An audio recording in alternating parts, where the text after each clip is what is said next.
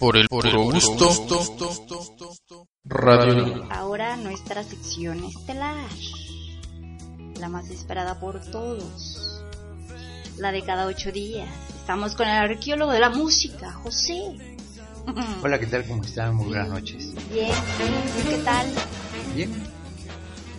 Ya, eh, pues enterándome de que el Guadalajara ganó el campeonato. Uy, o sea que mi hermano debe de estar echando chispas allá de felicidad. Pues seguramente. De estar festejando Con unas tortas ahogadas, las ¿no? tortas ahogadas. ok. Sí, pero las tortas son las ahogadas. Mi hermano no se pone ahogado. No, esperemos que no. Esperemos que no. Muy bien, pues vamos a empezar. ¿Qué tenemos este domingo? Bueno, para la misión de hoy, en la radio de ayer, Ujú. vamos a dejar correr un episodio de En el umbral del misterio. Ah, ya tenía este tiempo que no transmitíamos uno de esos. Sí, lo que pasa es que como hemos hecho acopio de material, pues entonces eh, digamos que presentamos estos materiales de, de forma más aislada, ¿no? Pero tratando de ofrecerle al radio escucha eh, algo novedoso, algo ¿no? algo interesante. Está bien porque así no se aburren. Pues sí, Lo esperan con ansia. claro. Entonces, que corra la cinta.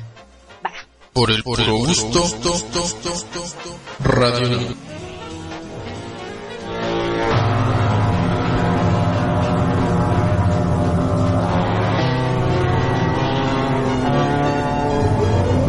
señor Sanz, magistrado de la primera sala de lo civil, despertóse, pero continuó inmóvil en su lecho. Pensó que debía de ser muy temprano, ya que su vieja criada Micaela no había entrado aún en la alcoba para anunciarle, como todos los días, que el agua iba a enfriarse en el cuarto de baño, amenaza que siempre influía enérgicamente sobre la pereza del alto funcionario. Pasó algún tiempo esperando, pero Micaela no parecía con ganas de presentarse ante él. Entonces oprimió el botón de la lámpara de noche, pero no encendió. Palpó en la mesilla de noche y localizó el encendedor de gasolina. Hizo girar la ruedecilla varias veces sin conseguir que brotase una sola chispa. Malhumorado acudió al timbre y lo hizo sonar con insistencia. Pasó algún tiempo antes de que se presentara su vieja ama de llaves, enterándose entonces de que un hecho insólito se había suscitado. No había luz. Todo estaba a oscuras y tampoco era posible encender ni la más pequeña llama. El señor Sanz no cabía en sí de asombro. ¿Cómo podía explicarse aquello? Sin pérdida de tiempo se dirigió al piso de arriba, tanteando en la escalera, para consultar con el doctor Escalona, sabio maestro en varias materias y que posiblemente podría explicar lo que sucedía. El sabio y el magistrado se encontraron. Cada uno de los hombres quería dar a entender al otro que conservaba su serenidad, pero a las primeras palabras se notó el nerviosismo de ambos. En suma, de su conversación podía deducirse que se creía que toda la humanidad había quedado ciega de repente. Hicieron experimentos, encendieron velas y cerillos pasando la mano sobre ellos, y aunque no se veía luz alguna, sí podían sentir el escosor de la quemada por la flama invisible. Pudieron comprobar que el sol calentaba la tierra, pero el ojo humano no podía percibir la luz ni los rayos solares. Aquello era aterrador. Solo había que cerrar los ojos para darse cuenta del inmenso pavor que podía sentir la humanidad caminando a ciegas, todos a merced de las tinieblas. Pronto se desató el fuego, las ciudades ardían y no era posible defenderse de un fuego que no se veía. Aterrados, hombres y mujeres se volcaron en las calles, pisoteándose, empujándose, enloquecidos por el terror a las tinieblas y a lo desconocido.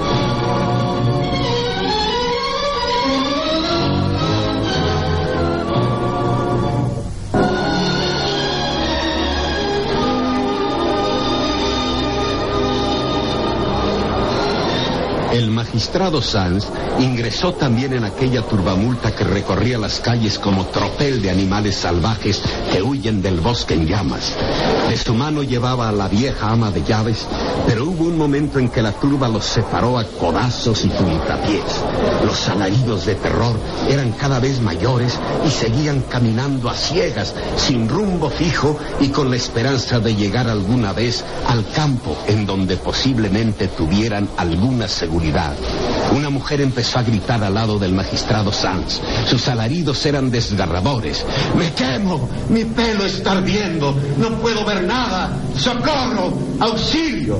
Quitóse la chaqueta y cuando acertó a envolver la cabeza de la desconocida, dio rápidas palmadas sobre la tela.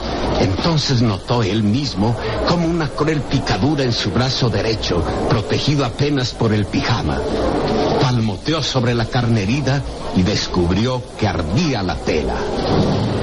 Próximos o distantes edificios incendiados hacían caer sobre ellos una lluvia de brasas. La muchacha aullaba y se agitaba junto a él, pero donde quiera que se volviese sus ojos, entre los párpados ya irritados por las padezas, solo negrura, negrura impávida, lisa, unánime, sin matices, sin resquicios, negrura, negrura, negrura. Negrura en el fuego que alargaba sus brazos hacia él. Negrura en el aire que le asfixiaba. Si quedasen en el mundo unos ojos capaces y lo mirasen, verían acaso un pobre ser encogido, con las desgarradas ropas deshilachadas, la cara en ámpulas, las negras manos ya extendidas y arrebatadas en la urgencia de sacudir un asco amordedor. Y enredor, la roja, clara y brillante y rugidora hoguera. Y tal vez allí, a su frente o a sus espaldas, el lugar propicio para la evasión. Pero él nada veía, nada sabía. Estaba entre las tinieblas increíbles, colmado del terror a morir. A morir de muerte insufrible que ni siquiera mostraba su rostro. Corrió, giró, volvió a correr, cayóse, todo negro, y el aire era llama. La muchacha desconocida seguía gritando, voces de auxilio o de agonía, desgarradas. En el umbral del misterio. Por el puro gusto. Radio.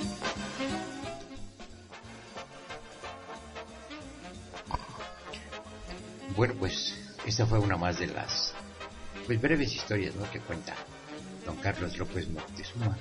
Dice que llena un- de intriga con su voz y su, su forma de narrar. Su forma de narrar. Sí. Vamos a decirle a Peter Boy que nos hable de Carlos López Moctezuma. Anda, al ratito que llegue, Ajá. ya le damos la recomendación. Esa, para que se asocie. ¿Quién es? ¿Quién fue? ¿Qué hizo?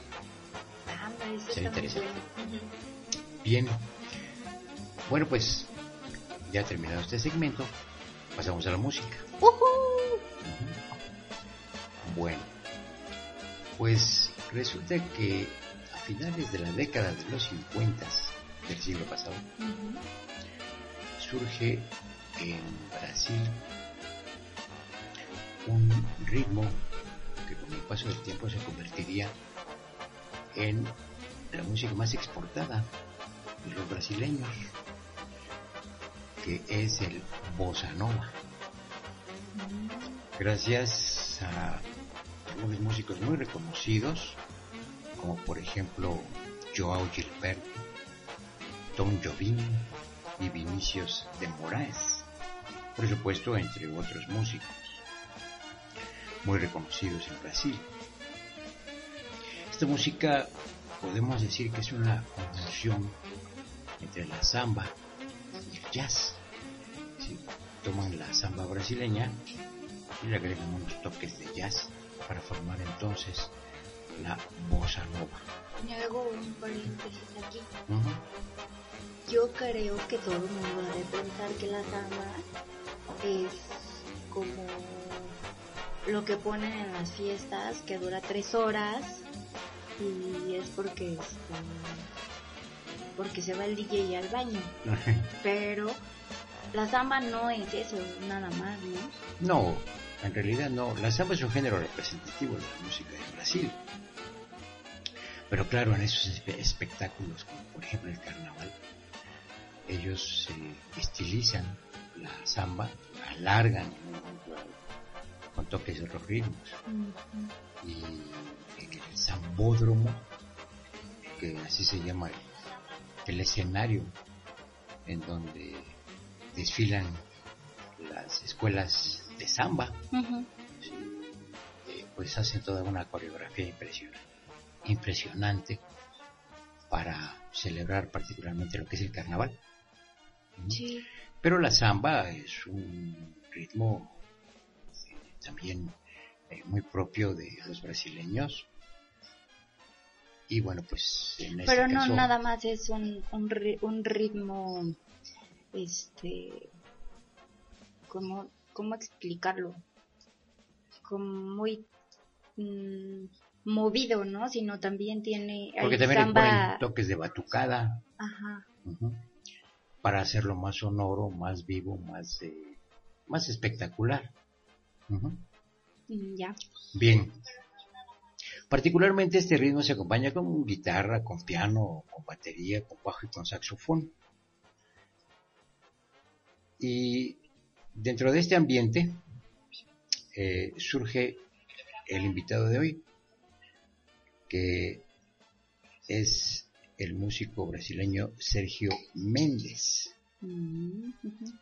Sergio Méndez eh, nació el 11 de febrero de 1941 en un lugar llamado Niterói, en una pequeña ciudad del estado de Río de Janeiro, en Brasil.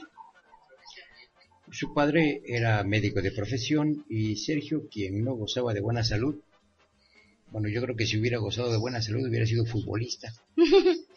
Se refugió en la música, concretamente en el piano. Sus padres pagaron la educación musical de Sergio en un conservatorio local, pero ellos de ninguna manera apoyaban el hecho de que Sergio se dedicara de manera profesional a la música. A pesar de la, de la desaprobación, Sergio formó sus primeros combos de jazz, eh, mientras en su ciudad natal, junto a un amigo de él de la infancia, Tiao Neto, quien tocaba el bajo. Vamos a ejemplificar la música de Sergio Méndez y vamos a tener oportunidad de escuchar del primer álbum que en los Estados Unidos grabó con el apoyo de Herb Alpert. Órale, y ya hablaste Ya. de Herb Alp, Y los Tijuana Brass. Eh, un álbum que se llamó precisamente Herb Alpert presenta Sergio Méndez y el Brasil 66. Un disco que se editó en el año precisamente de 1966 bajo la producción de A&M Records. Vamos a escuchar el track número uno de la cara A, Más que nada, una melodía debida a la inspiración de Jorge Ben. Por el puro gusto, Radio.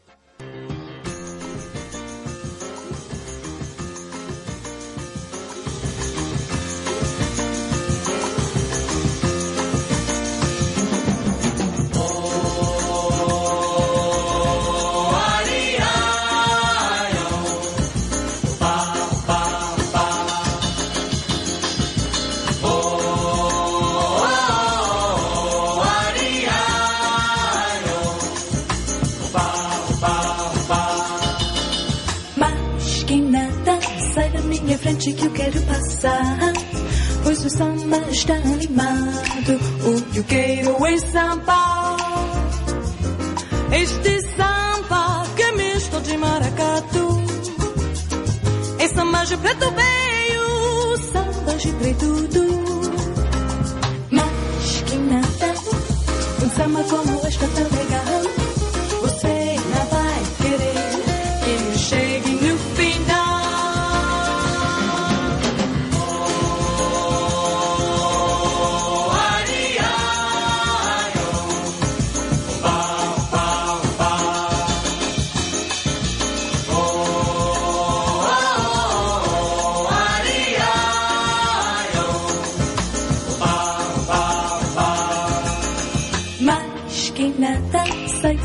frente que eu quero passar.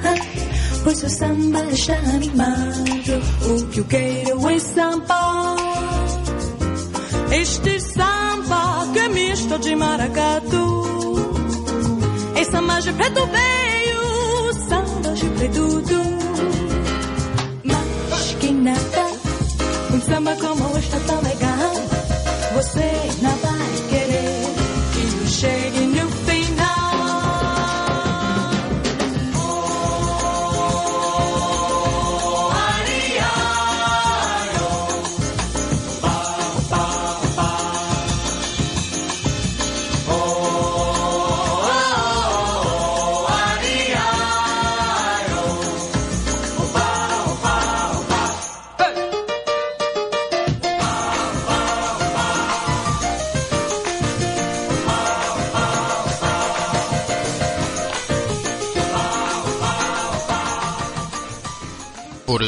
gusto.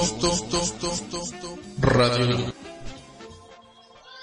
Mira, esa sí la había escuchado y no, no sabía ni quién la cantaba.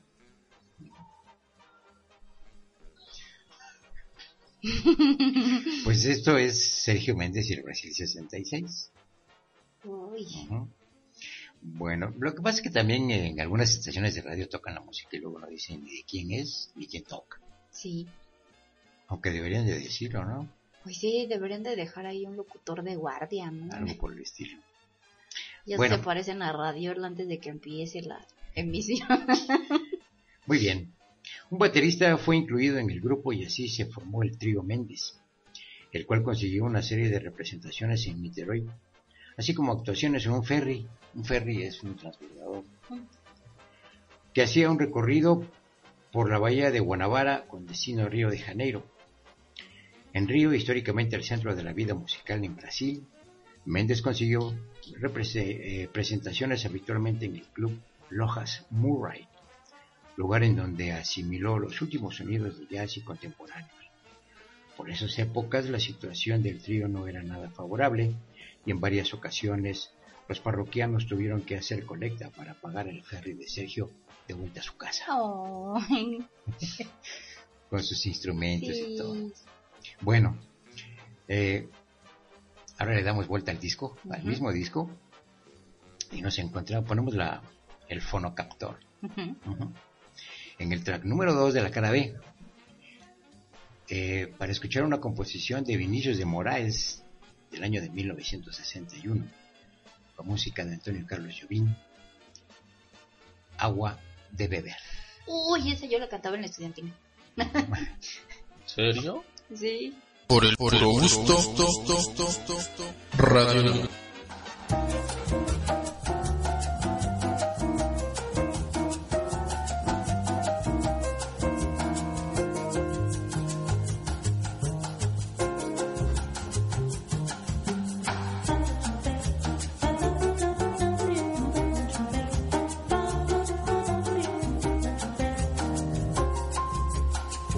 Your love is rain, my heart a flower. I need your drink, or I will die. My very life is in your power. Will I wither and fade or blossom to the sky? Água de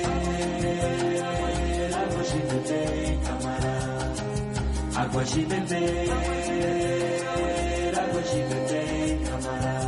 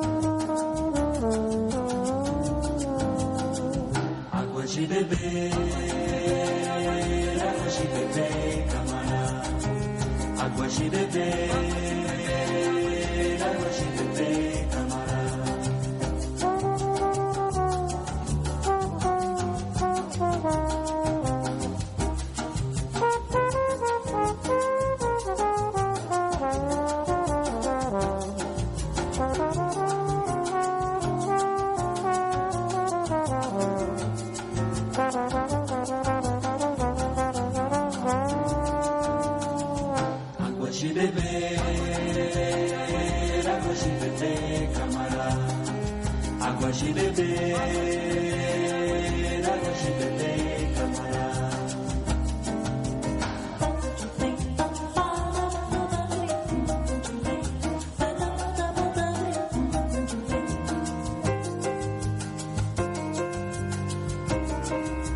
por el puro gusto, radio, También muy conocida. Sí, eso hasta me la, te digo que me la pusieron a cantar en la estudiantina. Fíjate nada más. Pues bueno, continuamos entonces con esta pequeña reseña de Sergio Méndez. Y diremos que en 1960 comenzó a tocar los domingos por la tarde en un lugar llamado Little Club, ubicado en el principal distrito de entretenimiento de Río, en Copacabana. Méndez no recibía pago, pero a cambio se le dio la libertad de experimentar con varios ritmos de, jazz y latino, incluida por supuesto el, la bossa nova, que estaba alcanzando el auge de su popularidad en Brasil. Dato anecdótico es que la bossa nova entró en escena en 1957 con la grabación de Joao Gilberto Desafinado, de la inspiración de Tom Jobim. Este ritmo y estilo musical reemplazó a la samba como la exportación cultural más conocida del Brasil.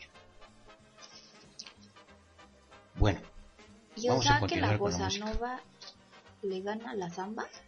e internacionalmente sí, Wow. internacionalmente sí. Bien, en 1967 graba su segundo álbum que se tituló Equinox. Y de este álbum, que lo estamos colocando en la tornamesa de Ben y Himbel, vamos a escuchar el track número uno de la cara A, Constant Rain. por el puro gusto, radio,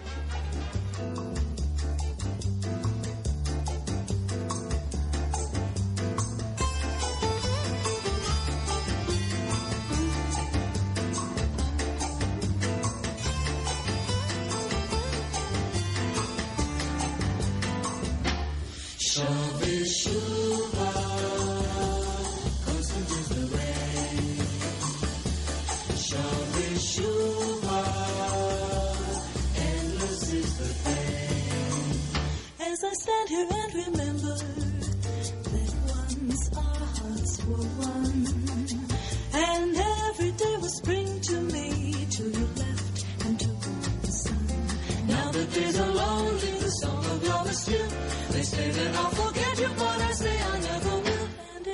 It with such a pain to be alone and lonely in rain. And it hurts with such a pain to be alone and lonely in the rain.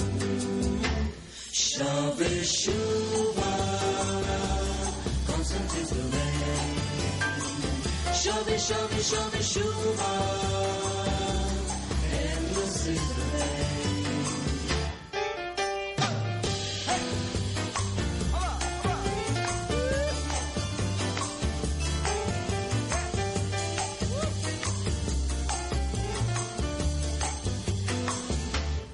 Stand here and remember that once our hearts were one, and every day was spring to me till you left and took the sun.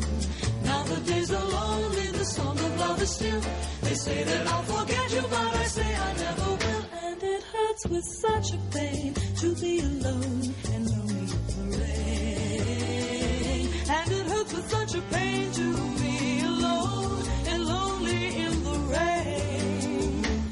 Shabby Shuba, constant is the rain. Shabby, shabby, Shuba, endless is the pain. Shabby Shuba, constant is the rain. Shabby, shabby, Shuba, endless is the pain.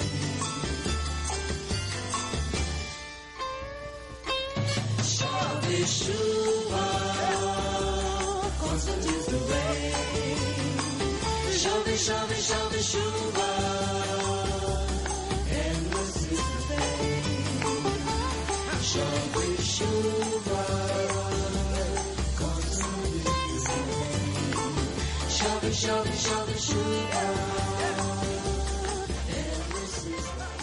Por el puro gusto. Radio. Y este sonido, a pesar de ser muy, muy tranquilo, es muy rítmico. Rítmico, sí. Es como la música brasileña. Sí, esos brasileños tienen un don para hacer música. No, hombre, terrible. Terrible. o sea, olvídate. Y nosotros aquí en México conocemos muy poco de la música brasileña. Si preguntas a la, en la calle música brasileña, pues a lo mejor te dicen Roberto Carlos. ¿No? Pero poca gente conoce, no sé, a lo mejor a una Alcione, a una Bet Carvalho, a una Gal Costa, etcétera, ¿no? Pero entonces eh, Nelson Ned, todo, todo el mundo, ¿no? Pero bueno, ni hablar. Aquí nos vamos a dedicar a desmitificar todo este tipo de cosas. Pregúntales cuál se saben. Tú eres mi hermano del alma. bueno, muy bien. Eh, después de varias presentaciones y de experimentar sonidos, graba su primer disco en 1961, que es precisamente el Gen Albert presenta. Sí, Sergio Méndez y el Preside 66. Eh, ya escuchamos dos melodías de este disco. Y ahora vamos a aprovechar que tenemos en la tornamesa el Equinox del año de 1967 y vamos a escuchar de Cole Porter, uno de los grandes compositores eh, norteamericanos, los que inclusive construyeron el American Songbook, ujú, Ujú. junto con Hoagy Carmichael, Irving Berlin, Jerome Kerr o George Gershwin. Sí, todos, todos esos compositores eh, crearon toda esta música. Y vamos a escuchar de Cole Porter, Night and Day. Por el puro gusto. Radio.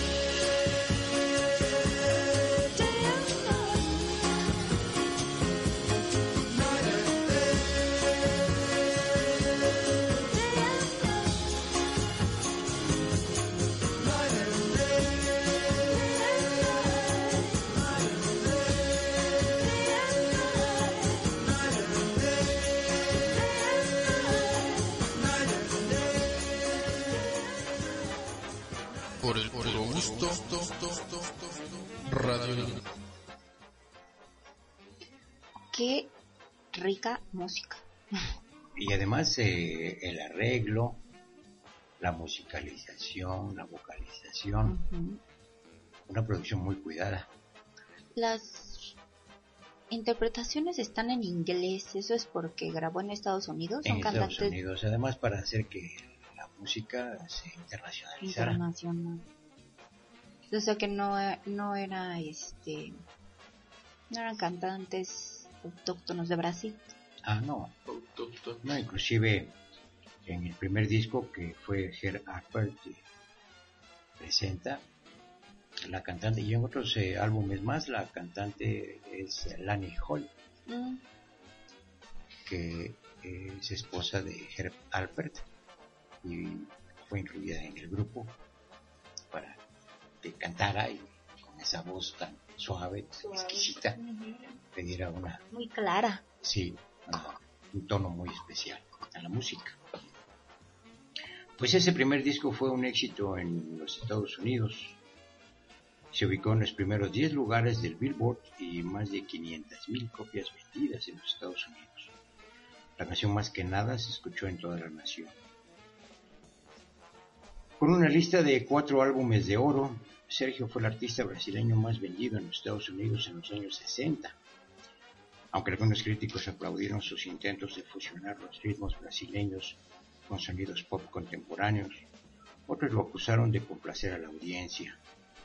Junto con los álbumes de Herb Alpert con el Tijuana Brass, el trabajo de Méndez se clasificaba a menudo como una música de ascensor. Sí. ¿sí? Como cuando ponemos a Walter Wanderley, ¿sí? Y toda la gente empieza a adoptar una posición como si estuviera dentro de un elevador, ¿no? Es decir, fácil de escuchar, por lo- pero eh, los puristas eh, ridiculizaban también la producción en aquel 1960. Vamos a escuchar ahora eh, del álbum Look Around, el track número 5, cara A, en una composición de Vinicius de Moraes, una canción también muy conocida en todo el mundo, Tristeza. por el puro gusto, Radio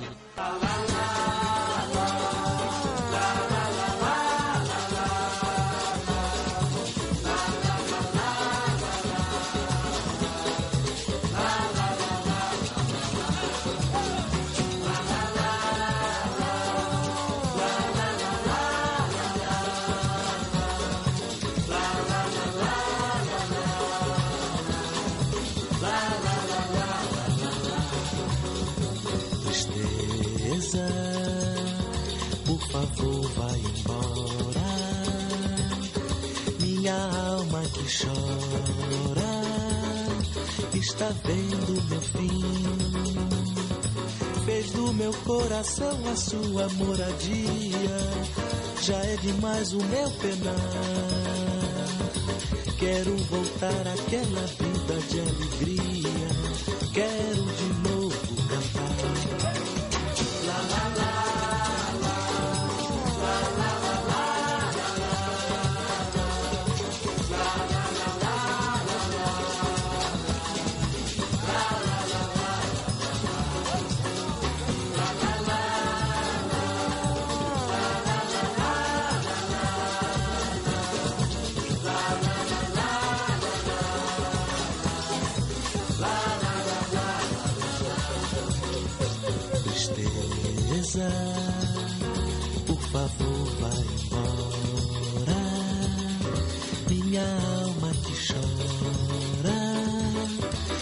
está vendo meu fim. Fez do meu coração a sua moradia. Já é demais o meu penar. Quero voltar àquela vida de alegria. Quero de novo cantar.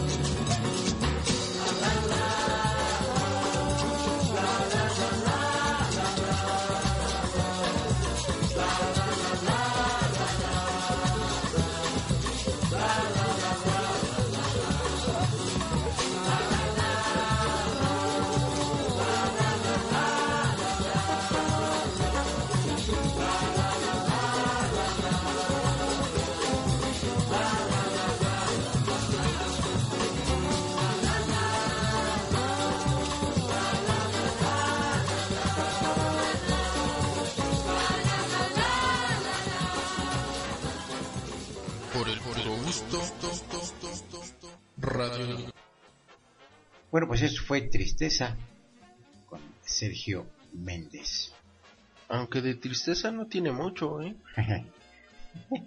bueno, Méndez eh, experimentó con folk, jazz y música brasileña tradicional en el álbum Primal Roots de 1973 y su popularidad declinó en los Estados Unidos, aunque siguió siendo un intérprete popular en Europa, Japón y en Latinoamérica durante los años 70. En 1983 protagonizó una reaparición comercial en Estados Unidos con el álbum Sergio Méndez, en el que figuró el top 10 single Never Gonna Let You Go. En 1992 Méndez lanzó el aclamado Brasileiro, que ganó el premio Grammy al mejor álbum mundial de música. Con sus exploraciones de sonidos brasileños, africanos y occidentales en álbumes como El Océano de 1996 y Más que nada en 1999. Méndez ha continuado una prolífica carrera discográfica que abarca más de 40 años. Con su Grammy Award y una popularidad duradera, Méndez ha sido una fuerza importante en llevar la música del mundo a diversas audiencias alrededor de nuestro planeta.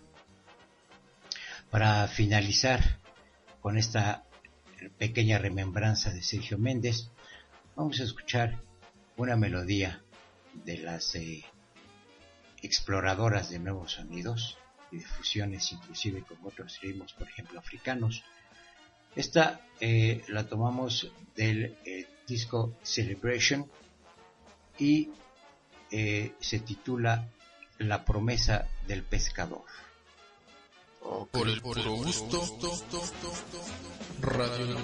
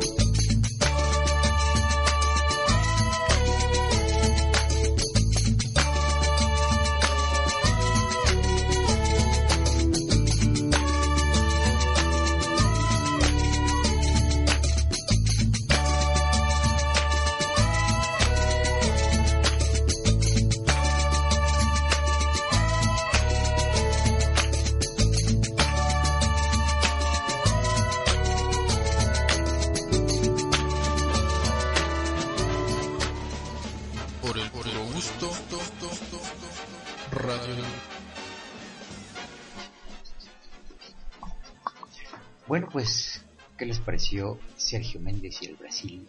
66, 73, etcétera. 67. Pues, ay, la verdad es que ahora sí me sacaste de mi ignorancia porque sí las había escuchado todas, pero yo no sabía quién cantaba. Ah, ¿verdad? Sí. Y además, esas típicas son de, este, de la hora de la comida en las fiestas. Ah, Así. sí, ¿verdad? Desde cuando están llegando los invitados. Cuando están llegando los invitados o cuando estás comiendo antes de que empiece la música en vivo, te ponen esas, can- esas canciones y dices, ¡ay, sí la conozco! Por supuesto. Pero independientemente de eso, hay que reconocer que esos brasileños, repito, tienen un toque para hacer música. Excepcional. Sí, la verdad. Bossa nova o samba, lo que sea, pero tienen un ritmazo. Sí. Afortunadamente en Radiola tenemos archivos suficientes como para programar otros programas con artistas brasileños. Y lo vamos a hacer. Ya. Bien. Pues eh, esto fue todo por esta noche. Espero les haya ah, agradado la selección musical de este enorme artista brasileño Sergio Santos Méndez. Sergio Santos Méndez, la verdad a mí sí. Eh, ¿Qué vamos a tener para dentro de ocho días? Bueno, pues vamos a darle un pequeño giro nada más. ¿sí? Y vamos a eh, emitir un programa que se va a titular El arpa en el repertorio de la música sudamericana. El arpa en la música su- sudamericana. Mm, El arpa es un instrumento típico de varias naciones, como por ejemplo Paraguay, mm, Venezuela. en Venezuela, ¿sí? también en, en México, en parte de Veracruz. El arpa es eh, utilizada. Y pues inclusive en los orígenes del mariachi También. también llevaba arpa el, mariachi Mira. así es que vamos a hablar un poquito de ese instrumento y vamos a poner también algunas melodías representativas ¿sí? de eh, la música sudamericana Me parece perfecto. Bueno, pues gracias por haber estado con nosotros. gracias a ustedes Fue muy nutritivo este programa. qué bueno que les gustó Siempre. Siempre, de hecho. Es sí. Seguimos. No me se saca vayan. de mi ignorancia. Por el puro gusto. Radio.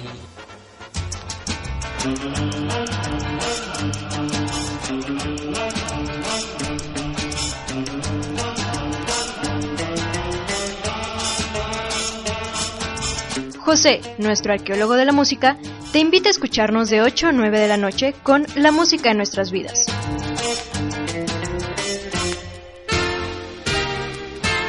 Recordemos juntos que la música llegó para nunca irse.